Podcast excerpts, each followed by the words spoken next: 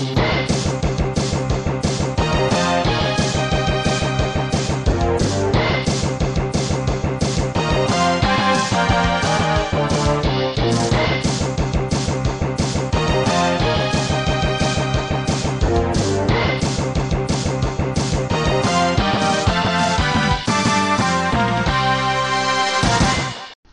y bienvenidos de vuelta a Cinema Crack. Soy Aníbal Portela. Este es un día especial, es un día este bonito para mí porque es mi cumpleaños, estoy festejando mi cumpleaños. Este y decidí que para mi cumpleaños voy a compartirles a ustedes mis favoritas. Ya, o sea, aquí ya no es así como hice el episodio de mis luchadores favoritos con Loreto. Aquí es lo mismo. Va a hablar mi corazón. Aquí no es de que ah, que la calidad, la cinematografía. No, aquí es las películas que más me gustan, que más he repetido, que más disfruto. Este, puede que una que otra la he repetido, eh, si una tengo más adelante, no la he repetido tanto como otras, pero aún así cada vez que la veo siento algo más especial que esa que tengo atrás. Y este y aquí sinceramente va a ser algo personal, nada este crítico va a ser algo totalmente ligero en el sentido de mis gustos. No no voy a decir menciones honoríficas porque ¿por qué? Porque puse puse 20, o sea, es un top 20. Es el, top más largo que voy a hacer este de, el del show y voy a decirles mis absolutas favoritas, o sea, no está cabrón. O sea, me costó un huevo. O sea, tengo un chingo que me han encantado. Y este, y me duele no poner aquí. Así que, ¿cómo se llama? Voy a decirle mis favoritas. Este, hay, está muy variado mis gustos. O sea, si escuchan mis gustos, uno se va a decir, puta, ¿y cómo ves esto? ¿Cómo ves lo otro? Güey, yo tengo mis gustos están cabrones, o sea, están demasiados este, variados. Hay acción, hay dramas, hay comedias, hay animación, hay de todo, hay de todo. Este, hay estúpidas, como más adelante les voy a comentar. Bueno, comenzando porque mm, este se van a sorprender. Así que no lo voy a hacer más largo. Vamos a empezar con, con el top. Mi top 20 mis películas favoritas. Este. Vamos a empezar con el número 20. En el número 20 tuve que hacer un empate. Es el único empate que voy a poner. Porque amo tanto estas dos películas. Que no puede dejarlas fuera. Son dos películas de acción. Una de esas es Connor o Riesgo en el Aire. Con Nicolas Cage, John Malkovich, Pink Rames, eh, Steve Buscemi. Buscemi. Buscemi.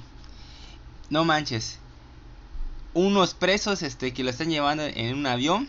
Se, se arma el desmadre y ahora Nicolas Cage tiene que salvar el día. Amo esa película, es, estúpida. Hay frases trilladas como Malkovich diciendo put the bunny back in the box, o sea, pone el conejo otra vez en la caja. Es tonto como lo dice, pero pero me encanta e, este cómo hace la persecución con con John Cusack persiguiendo a John Malkovich, que es el villano, en las motocicletas en Las Vegas y todo, cómo se estrella el avión en, una de las avenidas de Las Vegas. Es tonta, o sea, si uno lo ve, no la, no la dirige Michael Bay, pero ves la película, esta la hizo Michael Bay, que el director se llama Simon Miller, creo. No, no, no, Simon West, Simon West se llama. Pero es en esencia una película de Michael Bay y es la misma productora y me encanta, o sea, es, estúpida. Pero la otra que puse, que también es madre santísima, es, es Schwarzenegger en su prime, en su pico de frases pendejas y lo que quieran. Comando, comando es, oh, es una gloria, es una gloria. Eh, tiene la frase de, ¿cómo se llama? Este, no moleste a mi amigo, está, este, está muerto. Puta madre. Eh, igual este de cuando tiene un cabrón este en un precipicio y le dice, "¿Recuerdas cuando te dije que te iba a matar de último?" "Sí, mayor, lo, me acuerdo." Mentí, pute lo suelta. Es tonto, es tonto. O sea, y, el acento de Schwarzenegger todavía, o sea, no, no, ha cambiado realmente, pero ahí todavía se le nota un chingo su acento austriaco. Entonces, este, let's party, o ¿cómo se llama? ¿Cuál otra? ¿Cómo está? O la parte de, ¿cómo se llama? Ah, ay, ¿cuál otra? Ah, I, I ate green bread for breakfast. O sea, pinches frases pendejas, pero cada vez que las dice, tiene una carisma tan cabrona que se las acepta. O sea, si lo dice otro actor, la neta, lo odias. Pero él, él tiene ese, esa carisma que se lo crees. Es estúpido, pero se lo crees. Y, te divierte, te divierte y nunca me cansa cómo se va preparando así con sus armas y se, se, se pone el, el, camuflaje. O sea, se ve chingoncísimo. O sea, no hay mayor gloria que, que ver ese cabrón matando gente y diciendo frases estúpidas este, en cada, cada dos minutos, güey. La disfruto, es buenísima, la he visto un chingo de veces y tenía que estar, tenía que estar.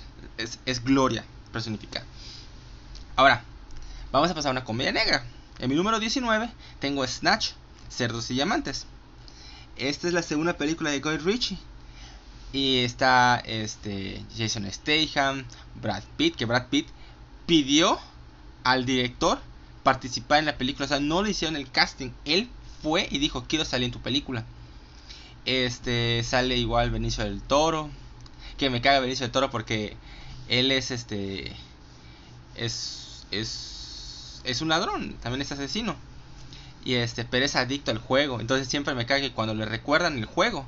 Son, escucha la, la canción de, de Elvis, este, de Viva Las Vegas. Puta, me encanta. Este sale Dennis Farina, que odia Londres. Este salen un chingo de actores. Este Vinnie Jones, el más malo que ha habido en el fútbol. las escenas son chingoncísimas, cada frase es muy recordada. O sea, yo recuerdo muchas frases como Jason Statham cuando le dice a, Tommy que, que, hace con una pistola en sus pantalones, ¿no? Le dice, What's a pistol doing in trousers? For protection. For who? The Germans. Y el maldito acento. yo amo el acento inglés. El acento inglés me mama. Siempre he tratado de, este, de practicar el acento inglés. Y cuando veo esa pinche película, siempre trato de decirlas con el acento inglés, no con el acento este eh, normal que tengo. The Germans. Este. Igual la parte donde está en el pasillo y está Denis Parina, los, los tres negros y, y el kazajo. Este de puta, me caga de risa. Este, cuando Vinny Jones le, dice a, a, los tres negros que, ¿cómo se llama? Que la pistola de ellos es una réplica y le dice, And the fact that man has, there's an oh five, on the back of my gun. Puta, y se nada más se asustan y se mojan los pantalones cuando ven la pistola. Now, fuck off.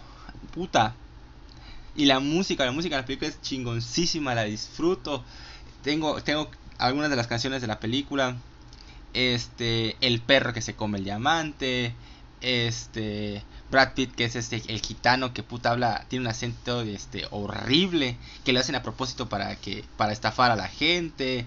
Igual este está el mafioso que alimenta sus a su que elimina los cuerpos dándose a los ceros para que así no haya evidencias me, me caga de risa cuando está hablando este Tommy con, con el mafioso y le dices de que que Brad Pitt está pedo, no no puede pelear y y la pero la, la frialdad, lo calmado, pero tan amenazante que se ve la cara del mafioso y le dice, ¿Cómo again? O sea, dilo otra vez. Pero lo dice de una forma tan calmada que da miedo, o sea, me, verga, me, me, me van a joder. Está muy chingona esa película, la adoro, es, apenas la segunda película de, de, de Guy. Y me dio gusto que regresara Guy Ritchie con The Gentleman, hace poco que la sacó. Que fue un regreso a ese tipo de películas que hacía al inicio. Este, con comedia, acción, este, escenas, este, edición muy rápida pero que en sus películas se ve bien, específicamente de ese tipo de género. Porque ha habido otras que, ha hecho, que no, Aladdin o o el Rey Arturo, una que otra por ahí, que no le funciona, pero porque ese tipo de ese estilo en ese tipo de género no no tiene el mismo efecto. En cambio, cuando usa el género de mafiosos, comedia, este comedia negra, comedia negra en específico, funciona muy bien. Y aquí es, creo que este es su su su prime, o sea, esta película es fantástica y la adoro. Siempre siempre que la ponen, me paro. Mm. Bueno, a ver. Es que me canso, o sea, aquí tengo mi potecito de agua para para continuar. Ahora, tengo que poner una comedia gloriosa. Este es son los inicios de Jim Carrey, o sea, ya en su prime. Este con Jeff Daniels, estoy hablando de Dumb and Dumber, este, una pareja de idiotas. Puta madre. Neta, si, si esa película se le hubieran dado a otros actores, no funciona. La película en sí es calidad este media, o sea, media para abajo. Pero ¿qué hace que funcione la película? Son los actores. Jeff Daniels fue conocido por mucho tiempo como un actor serio, o dramas, o romance, nunca por comedias y menos ese tipo de comedia. Tal vez comedia romántica sí, pero no de nada de este tipo. Y fue sorprendente. Pero lo que más sorprendió fue la, la sorpresa de Jim Carrey, porque Jim Carrey todavía no todavía no tenía ese pico, porque estamos hablando de 1993. Y en 1993 Jim Carrey saca tres películas. Su primera fue Ace Ventura. Luego fue este, esta, Dumb and Dumber. Y luego fue La Máscara. O sea, estamos hablando de tres películas de él en el mismo año. Que la neta las tres son excelentes películas, pero no por en sí la película, sino por Jim Carrey. Y Jim Carrey con Jeff Daniels, una pareja, no manches, excelente. O sea, no he visto una, una pareja cómica en una sola película tan poderosa como esta, porque ellos te mueven la película. Y las caras estúpidas de, de Jim Carrey y Jeff Daniels, cuando Jim Carrey este, está con Jeff Daniels y Jeff Daniels le da el dinero y le dice, oye, ten cuidado, no desperdicies el dinero. ¿Qué clase de idiota crees que soy? Puta, y corta la siguiente escena. Y está con un sombrero gigante, está con cerveza, compra pura pendejada, nada de lo que era, pues, que es necesario para, para sobrevivir. Ese pendejo lo gastó. Luego, cuando llegan, llegan a Aspen con el, con el, con el, con el portafolio y este están cagándose de frío.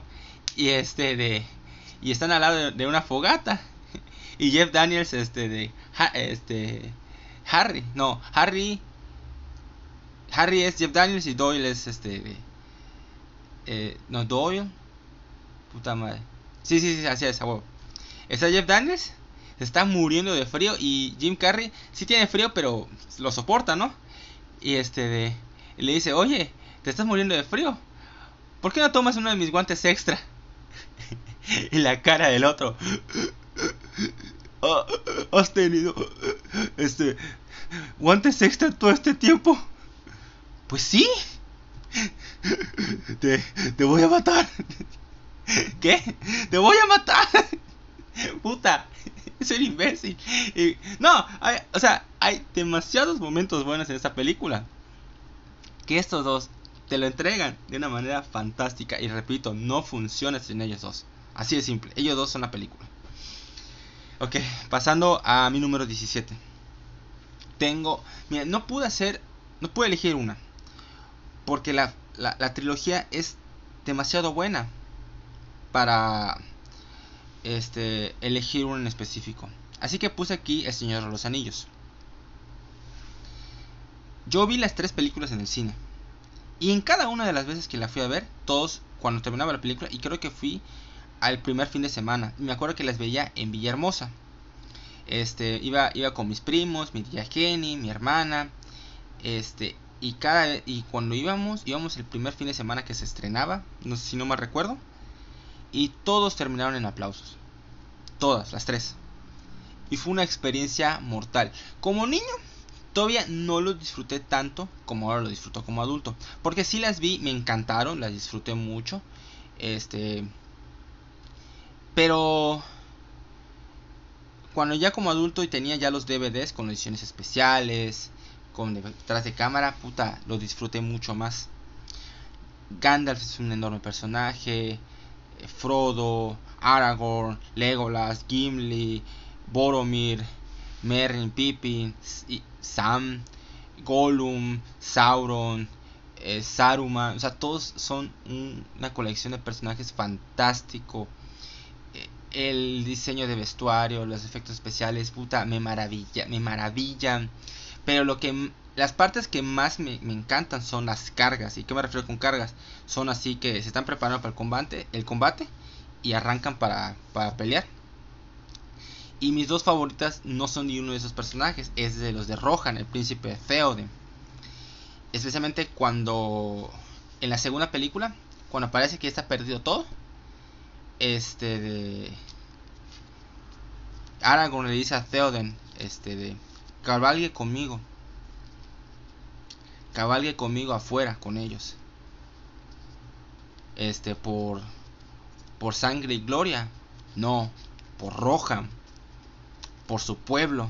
Puta, pero se siente una. Hay una sensación así como que. Uff. Puta, te, te levanta. Ya luego Gimli le dice. El sol está este, el sol está saliendo. Y nada más se escucha la voz en off de, de Gandalf. Este, de que. Que espera mi llegada al. del quinto amanecer. Del. El amanecer del quinto día. Este. En el amanecer. Mira hacia el. Mira hacia el este. Y el, rey de Rohan, puta. Sí, sí. Y que este sea el día que vamos a, este, de, a chocar espadas, ¿no? Y puta, se escucha la música y cómo cabalgan. Y luego la, la otra parte que me encanta es de la tercera película.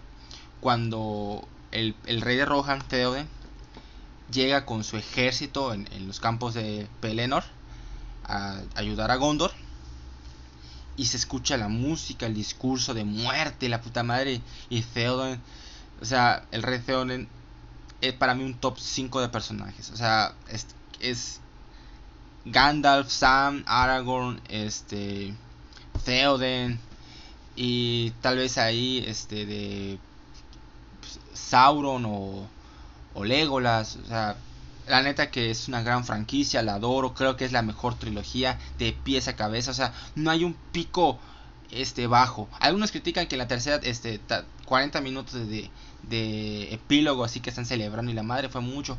Yo lo disfruté, me vale madre, lo disfruté muchísimo. Y de pies a cabeza, no hay un momento malo en la película, el de las tres películas. Y eso es está cabrón, eso está muy muy cabrón del lugar. La verdad que me sorprende, me sigue sorprendiendo. Y si la vuelven a poner en el cine, puta, mm, qué feliz estaría, la iría a ver porque la música, las imágenes, los personajes, los momentos, los combates, todo me fascina, lo adoro mucho. Ahora, número 16. Mm. Ah, tengo una película de estudio Ghibli. Que la mayoría de los que han visto de Ghibli podrían decir El viaje de Chihiro, El castillo vagabundo, eh, eh, Mi vecino Totoro. Todos son muy buenas, de hecho me encantan. Pero de todas esas este, de Ghibli, hay dos que, me, que, que adoro, por más que las otras. Uno es por Corroso. Pero este, me encanta. Pero la, la que puse aquí fue Ponyo. Ponyo es la historia de una niñita, bueno, una, un pececito, una serenita, que conoce a un niño. Entonces, este, se enamora del niño, este, y va con su padre, que su madre es como, su padre es como un científico, que también usa magia.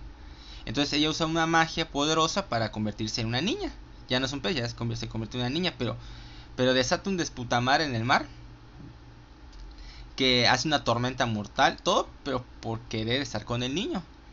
Y es tan inocente la película, es tan tierna, la música creo que es top 3 de música de Ghibli, específicamente cuando ella ya tiene el poder y sale hacia, hacia la superficie y se ven las, las los, los, dibujos de los del mar, pero con forma de peces y se ve impresionante como la niña va corriendo por el mar y va este buscando a a su amigo.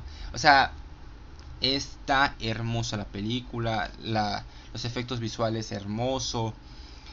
Neta que eso, eso es lo que me gusta de Studio Ghibli, que ellos se esfuerzan en crear estos mundos fantásticos pero a mano. es con dibujos, es, es a lápiz. Que no tengo nada en contra del, del CGI, pero cuando exageras tanto el CGI, se siente a veces demasiado falso. Obviamente es falso, pero obviamente el chiste es de crear algo que, parezca real. Pero en la, en la animación a, lápiz da una sensación muy distinta. La magia se siente más este, palpable. Por eso aprecio mucho el, el, cine de Studio Ghibli y el anime en general, que mayormente usan a lápiz. Y eso le da un toque mágico. Y Ponyo este no es mejor que las otras. Eso es indudable. Para mí eso, eso no cambia. Pero si tuviera que elegir una de, de Studio Ghibli para ver a cada rato, sería Ponyo.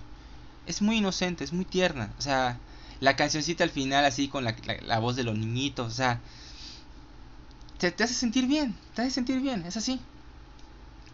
Y este, y es muy mágica y por eso la tengo en mi número 16. Ahora, viene una de un actor que voy a repetir muy, eh, unas dos veces más. Sí. Es, no, ¿qué? A ver.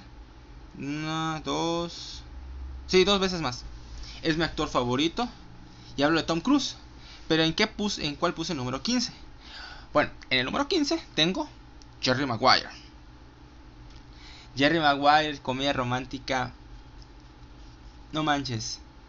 Es fantástica, es divertida, eh, es dramática, es muy romántica. Este, como este tipo tiene un, una epifanía de cómo hay que realmente comportar, cómo trabajar con tus clientes. En ese, en ese caso, que él es un agente deportivo, cómo este, estar con su cliente que es deportista.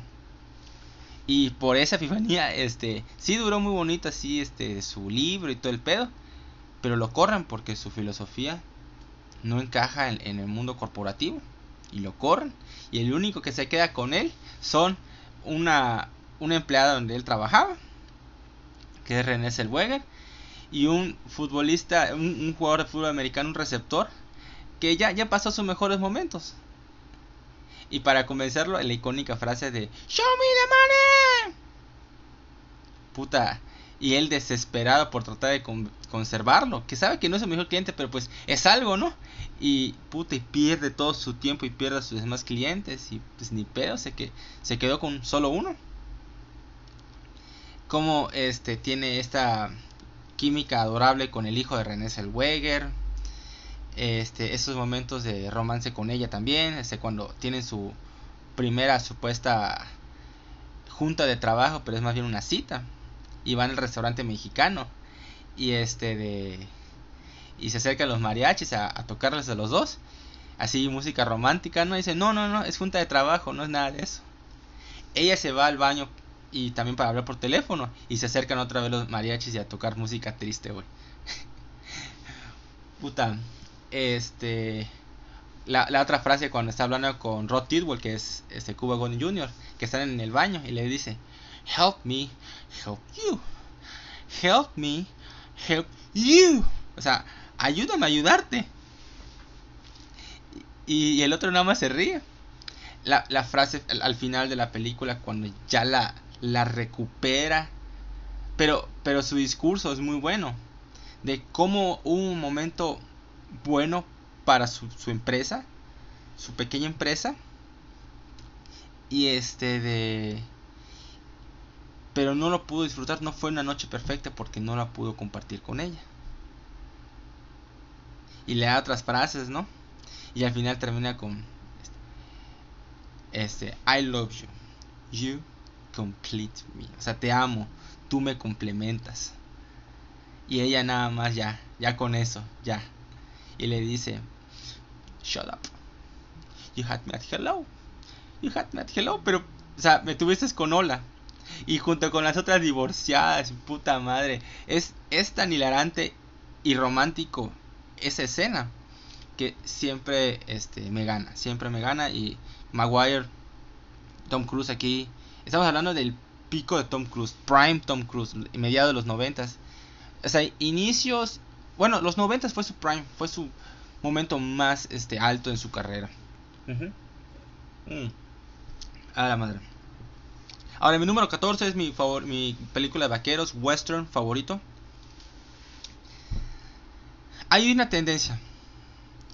Todas las películas de vaqueros o westerns se van a comparar con algunas películas este, del pasado. Como Los Imperdonables, Los, los Siete Magníficos, este, de The Searchers.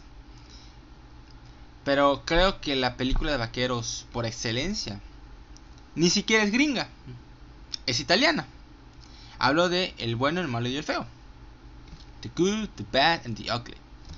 Es protagonizada por este, Clint Eastwood, Lee Van Cleef y es Eli Wallach.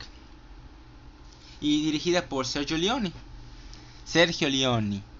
Este italiano que no hizo muchas películas, pero las pocas que hizo fueron eh, eh, casi nivel Dios, casi todas. Y aquí es el final de la trilogía del dólar, que inició con un plagio porque realmente la primera película es una copia de, de Yojimbo, la película de samuráis de Akira Kurosawa, una obra maestra. Solo que él adaptó, la hizo de vaqueros y es básicamente la misma historia, casi las mismas mecánicas. Este, en manejo de la historia son las mismas, casi, todas.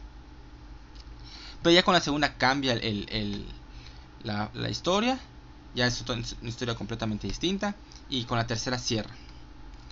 Siempre con, un personaje que nunca dice su nombre. En, en, una le dicen, en esta le dicen Blondie, en otro le dice Manco, y no me acuerdo con, en qué otra le dicen. Este, pero nunca da su nombre, y por eso se le llama o la trilogía del dólar o la trilogía del hombre sin nombre. Y aquí es, es una obra maestra de casi más de tres horas. Que aquí los, los tres protagonistas, la fotografía y la música son los que mueven la película. La música de Ennio Morricone aquí es excelente, o sea, es una obra maestra, no solo en el cine, sino en la música en general. Es gloriosa porque él compuso hay la, la parte donde el, feo llega al cementerio. La escena donde está buscando la tumba. Esa todavía no estaba filmada. De hecho, este Ennio Morricone nunca vio la escena. Él compuso la música antes de hacer la escena. Entonces, el hecho de que la música que hizo encajara perfectamente en la escena es nivel Dios. Es nivel Dios y lo que le sigue. Y eso habla de, la genialidad de un señor que estaba muy, muy por delante de muchos. No de todos. Porque pues está John Williams. Y este, pero está muy cabrón. Clint Eastwood, este, eh, tal vez con tal vez su personaje más icónico. Lee Van Cleef, este, Angel Eyes, el ojos de ángel, es un desgraciado. Tuco, que es el feo, que es Eli Wallach, este, es es, un bastardo, pero convenenciero, tramposo y todo. Y las escenas de, duelos, cómo se acerca la, cámara a los ojos, la música, las escenas, los escenarios, o sea, todo es fantástico, todo es es sucio, pero pero se ve increíble y es un spaghetti western eh, y películas de vaqueros hechas por italianos y eso fue lo que catapultó la carrera de Clint Eastwood. A partir de aquí Clint Eastwood se vuelve lo que nosotros conocemos. Y este le costó un huevo. Él, él alcanzó el estrellato a finales de los 30. a partir de esos 35 es que más o menos ya empezó. Y este su carrera a, repuntar de una manera mortal. Y es ahora un, un icono de, del cine, de la acción, de los vaqueros. O sea, es un fuera de serie Clint Eastwood. Y, él, lo sabe muy bien que esta película, bueno, esta, esta trilogía lo ayudó a alcanzar ese éxito. Mm. Ah. Bueno, número 13. Tengo un póster de esta película. Tengo este muchos bellos recuerdos con esta. Hablo de Volver al Futuro, Back to the Future. Este ¿Qué puedo decir de esta cinta que que es, es perfecta. Es perfecta. Robert Zemeckis pasó por un chingo de estudios para poder hacer esta película. Este, nadie quería hasta que llegó con Steven Spielberg y su estudio que era Amblin. Este, la, la lucha para conseguir a, a Michael J. Fox fue dura. Este, la filmación estuvo pesada porque la tuvieron que hacer dos veces. Este, pero todo valió la pena, todo valió la pena. La comedia, el guion, las escenas, los efectos especiales, la música de Alan Silvestri, este, la dirección de Robert Zemeckis es puta increíble. La, eh, nada más este el hecho de ese auto, el DeLorean, era muy muy icónico. La empresa fracasó, pero su auto es demasiado icónico que nunca se va a olvidar. Nunca. Y este nada más cuando aparece por primera vez la máquina del tiempo y, aparece el Doc Brown, este y le dice a Marty este de que esa es una máquina del tiempo y el otro le dice este me quiere decir que construyó una máquina del tiempo en un DeLorean bueno si vas a hacer una máquina del tiempo ¿por qué no lo haces con estilo? sí tiene razón si vas a hacer algo hazlo con estilo con el viaje y ve a sus papás este porque la, la, la historia Robert Zemeckis la la cuenta que que le escribe con Bob Gale cómo se originó el, el, guion. Este, siempre cuando hablan o vemos el diario, vemos fotos viejas de nuestros papás, decíamos, oye, qué joven te veías y no sé qué. Entonces, siempre, en muchos está la pregunta, ¿cómo eran nuestros papás? Este, ¿cómo eran nuestros papás cuando eran jóvenes? Y, y aquí está la respuesta. Y está muy chingona la disfruto en cada momento. Este, el guion es fantástico, la comedia es es fantástica. Este, ¿qué más? O sea, está cabrón, está cabrón. Y para mí, yo creo que esa es mucho mejor película. No, no, no voy a decir que es mucho mejor película. No voy a decir eso. Pero creo que es mejor película que Forrest Gump. Porque Robert Zemeckis también hizo Forrest Gump que es una enorme película. Este que se disfruta de pieza a cabeza, pero siento que el impacto que tiene Volver al Futuro con la música, con, con el auto, con los viajes en el tiempo, este, todos esos pequeños detalles ayudan a que la cinta sea muy, muy superior. Y eso yo lo disfruto un chingo. Pero un chingo. Este, y tengo la trilogía. Me acuerdo que mi hermana me lo regaló para Navidad, si no mal recuerdo. Este, igual, este, quería, quería el póster y sí lo compré. Lo compré a una página, creo que era de Shanghai. Lo compré el año pasado, casi iniciando la pandemia.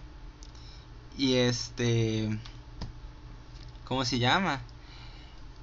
No me costó mucho, o sea, estuvo barato, me costó 200 pesos. Lo compré y de hecho el envío era gratis. Lo compré junto con otro póster. Este, puta, pero pasaron tres meses y no llegaba. Yo ya lo di por muerto. Hasta que un día mi mamá me dice, oye hijo, hay un paquete para ti. ¿Qué es? No sé. Tenía forma así de un palito. Dije, ¿qué verga será? Lo abro. Y era el póster y me vuelvo loco. Lo enmarqué le puse un cuadro bonito. Si han visto algunas de mis fotos en, Instagram, ahí está el póster y está maravilloso. Lo amo. Cada vez que veo mis dos pósters ahí, me hace sentir feliz. Como que hice algo bien. Es lo correcto. Y así es como me siento con esta gran película. Ok, vamos a pasar al número 13. Mm. Es una película que casi nadie conoce. Que yo tampoco conocí hace apenas como unos 8 años. Este lo vi en el canal Paramount. Este, no, 8, 6 años, por ahí, más o menos. Lo vi en el canal Paramount. Y este. Y se llamaba salía Michael Douglas y Andy García. Y la película se llama Lluvia Negra. Pero ¿por qué la vi?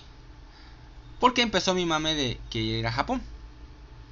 Entonces, este, ver el tema de que eran dos policías este, que tenían que llevar un Yakuza a Japón para entregarlo a, la policía de allá, se les escapa. Entonces tienen que perseguirlo en Japón y es un pedo. Y me llamó la atención. Y lo que más me sorprendió es que la película es dirigida por Ridley Scott. Y me sorprendió. Y dije, bueno, porque esta película no casi nadie la conoce. Y era un momento bajo de Ridley Scott en, considerando este que no todavía no había alcanzado ese pico. Que, sus inicios fue muy bueno con el duelista, Alien y Blade Runner. Pero hubo un, como que un lapso de 8 años que él hizo películas pero pasaba por desapercibido. Ya luego se recuperó con Telma y Luis, este, Gladiador y bla bla bla bla bla. Pero esta película siento que es, es una gran película, de hecho lo puse en mi top 10 de, de Ridley Scott. La cinematografía es excelente, creo que la historia es muy buena, porque no es un policía que te agrade, no es no no te agrada en el momento porque tiene sus problemas. Y ves el camino de cómo trata de redimirse. Me, la música de Hans Zimmer, creo que muchos este no valoran el trabajo pasado de Hans Zimmer, todos se van con las que ha hecho recientemente, especialmente con con Christopher Nolan, que son muy buenas, no digo que no, pero aquí Hans Zimmer es fantástico. Este, me compré la, una edición especial de, la película en Blu-ray y la he visto muchas veces. Me, me, encanta, me encanta. Me gusta cómo usa las luces de Osaka para dar ese efecto de neón que impacte que si uno ve esas escenas, este, le va a recordar mucho a Blade Runner. Por eso me gustó mucho. Mm. Y siento que igual a él en ese, en ese momento él estaba contento. Claro, él odió este, hacer la película en Japón porque hay muchas restricciones para hacer películas en Japón. Este, pero en cuestión de la película, le fascinó hacerla ya. Este, no, no le fue tan se le fue bien en la taquilla, hasta ahí. De hecho, este fue nominada a mejor película extranjera en los premios de Japón. Este, pero es una película que pasó por, muy por desapercibida por mucha gente. Y se la recomiendo, véanla, a mí me encanta y es muy muy buena película. No voy a decir que es excelente.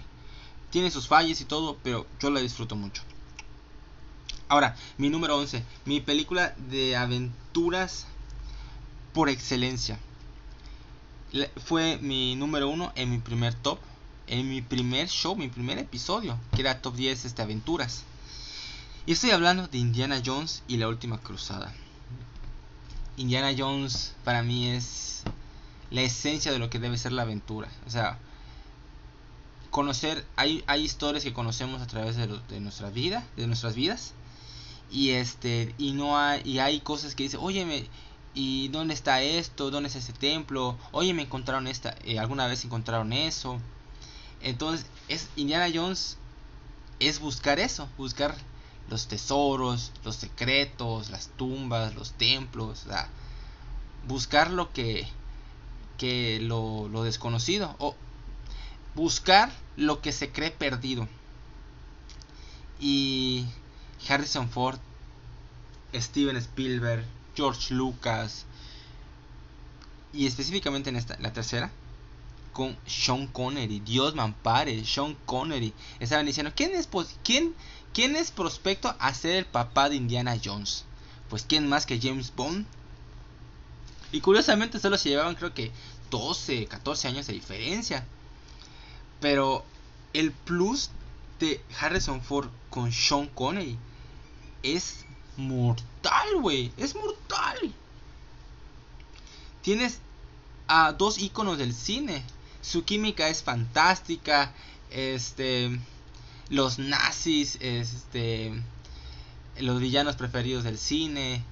Eh, la música de John Williams. Siempre te da un ánimo de hacer aventuras. Este. Las escenas. los momentos divertidos, este, como Indiana Jones hace algo genial y nada más la mirada del papá así como que, mm, eso no es civilizado.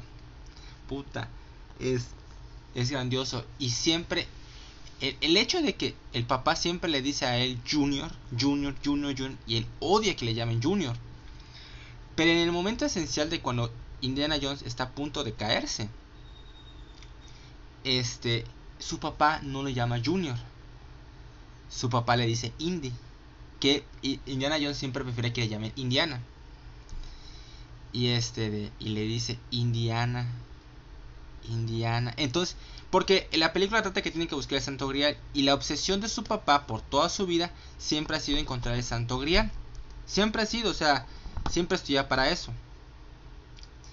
Y entonces cuando Indiana Jones tiene la posibilidad de agarrar la, la, el santo grial, pero está a punto de caerse, y, y su papá lo, sujeta para que no se caiga, el hecho de que su papá le diga Indiana, quiere decir que él prefiere mil veces más a su hijo que el propio grial.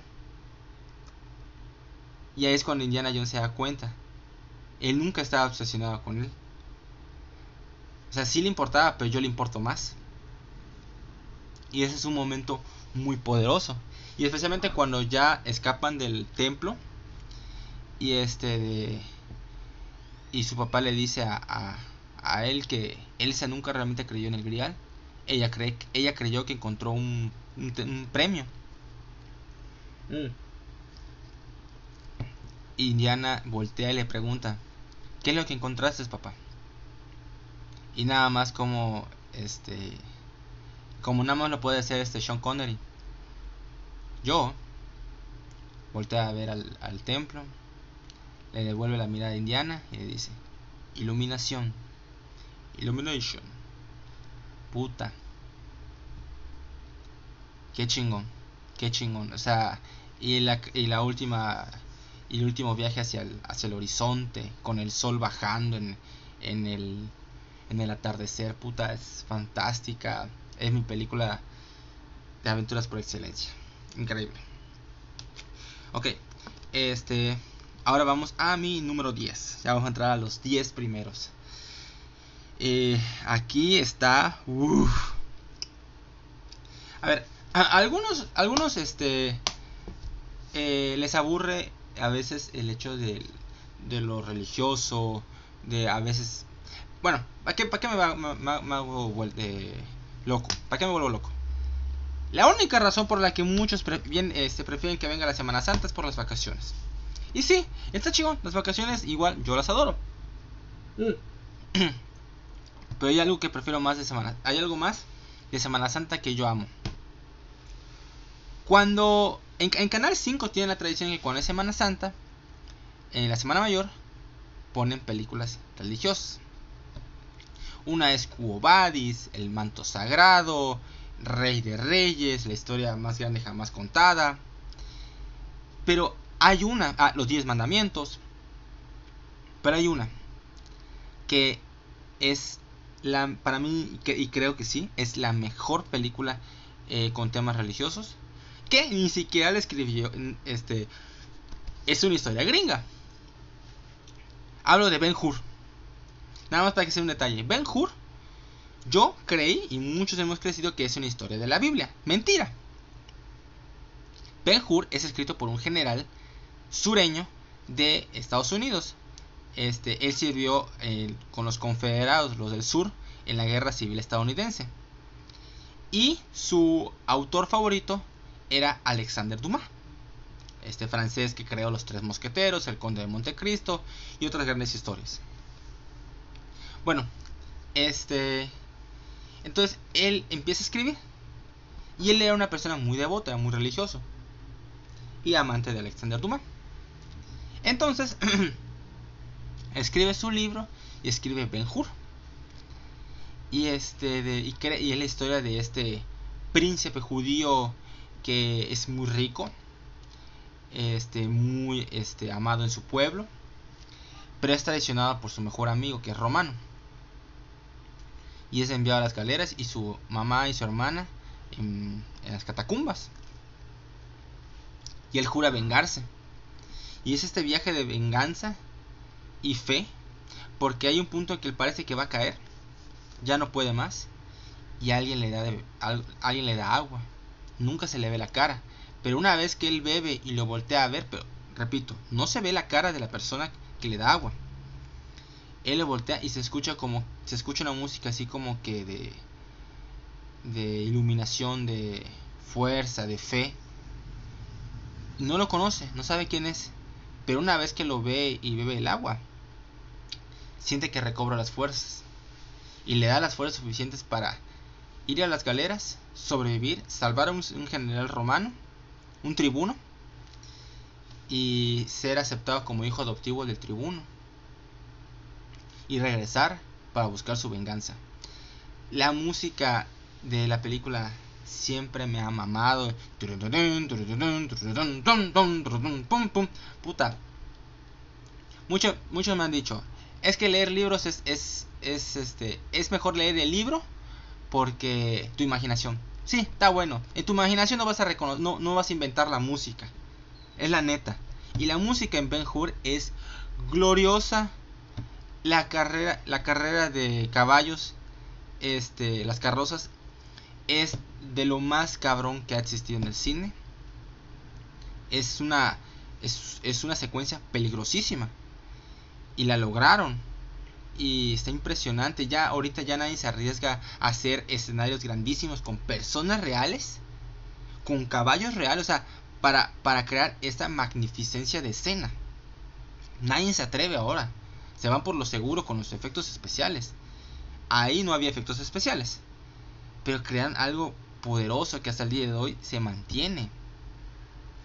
O sea, está increíble. Este.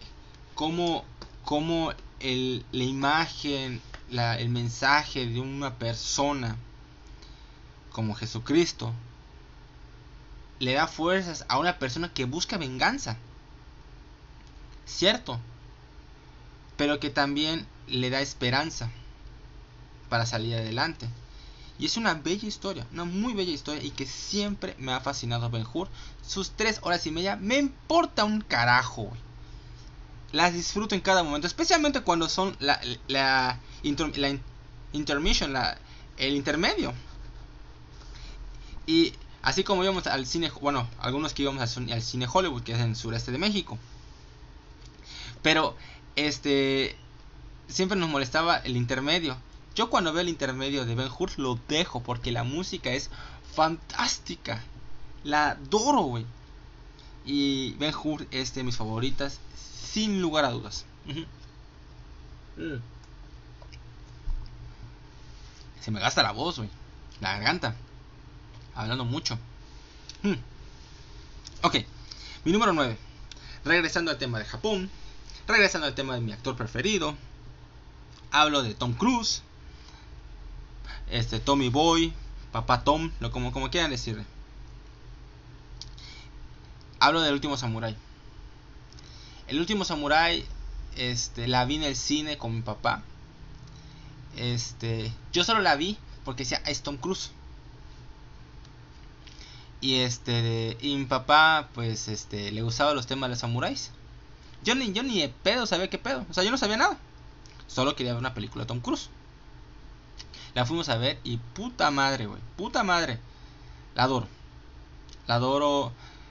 Este, este capitán este de Estados Unidos que que vive en vergüenza por, por los actos que cometió este que se la vive en tours de la guerra contra los indios eh, mostrando rifles y está en, en el alcohol hasta que le llega la oportunidad de, de entrenar a japoneses contra los samuráis pero él no, sabe nada de los samuráis. Entonces hay un combate y y él es este capturado por los samuráis y es este retenido como prisionero en uno de los pueblos. Pero eso eso sí es cierto. Antes en Japón los prisioneros eran tratados como como un ciudadano más, solo que eso sí, no te vas del pueblo. O de la, de la casa de, de alguna persona que, con el que te ponen. Te enseñaban este artes, te enseñaban, te enseñaban música, pintura, hasta te ayudaban a entrenar. Y eso es lo que él aprende. Y él poco a poco se va este enamorando de la cultura. Como todos se levantan temprano, todos limpian su casa, todos, como él dice, ¿no? Buscan la perfección en cada uno de sus tareas. Y por primera vez en mucho tiempo encuentra paz. Se está volviendo amigo del general este Katsumoto este que es interpretado por Ken Watanabe que Ken Watanabe puta es un macho alfa y lo que le sigue güey enorme actor. Este. Y él empiezan a tener conversaciones. Y sus conversaciones son muy interesantes porque tiene una parte donde el general lee el diario de Capitán Algren, que es Tom Cruise. Y este le pregunta, oye, ¿quién es este? Es el general Coster. Coster, Coster, he escuchado ese nombre. Sí, era un, desgraciado que vive de su gloria y que mató un chingo de indios, no sé qué madre. Así, pero ¿cómo fue? Mató a 3.000 indios y ajá, ¿y qué más? Con solo 300 hombres, con, con 200 hombres. Me gusta este Coster. Coster era un desgraciado asesino que, que mató a indios y no sé qué madre. Es, bueno, si él mató con muy pocos a un montón de indios, debe ser muy bueno. ¿Cómo puede decir eso? Este, no sabe lo que pasamos no sé qué madre. Solo uno vive, este, de... ¿Cómo se llama? ¿Cómo lo dice? Vive... Nada más uno está avergonzado de lo que hace. Porque el samurái vive del combate. Y ellos están orgullosos del combate. No es una vergüenza este, pelear. Y el otro sí se avergüenza de lo que hizo. Y son, es un choque de culturas y de ideas muy interesante. Este. Y, y cuando se acaban las conversaciones, pues si te quedas como que chale. O sea, que hubiera sido interesante escuchar más entre ellos dos. Este. Las peleas. Este, otra vez casi no se usaron. Aquí casi no se usó efectos especiales, todo fue real. Usaron los extras. Los combates entre samuráis y el ejército japonés está impresionante. Este el guion, la fotografía, los actores, todos están en un nivel muy alto y la música, que también es de Hans Zimmer, es de un nivel muy alto y disfruto esta película. Además no puedo ser otra vez la cultura japonesa que me encanta. Los samuráis que a partir de ahí me, me enamoró. O sea, me encanta Yojimbo, me encanta Sanjuro, los siete samuráis, Trono de Sangre, este, todas estas son increíbles, pero el último samurai con Tom Cruise, la neta que se esforzó porque cuentan de que Tom Cruise antes de filmar, seis meses antes, practicó kendo para poder saber usar la espada samurai. Y eso es algo que siempre aprecio de Tom Cruise, que siempre para cada película se prepara desde antes para hacer el mejor trabajo posible y entregar un, un trabajo de alta calidad. Y eso es eso se aprecia muchísimo. Ok, voy a hacer una pequeña pausa porque aquí tengo mi límite. Así que, ahorita en unos dos segundos continuamos.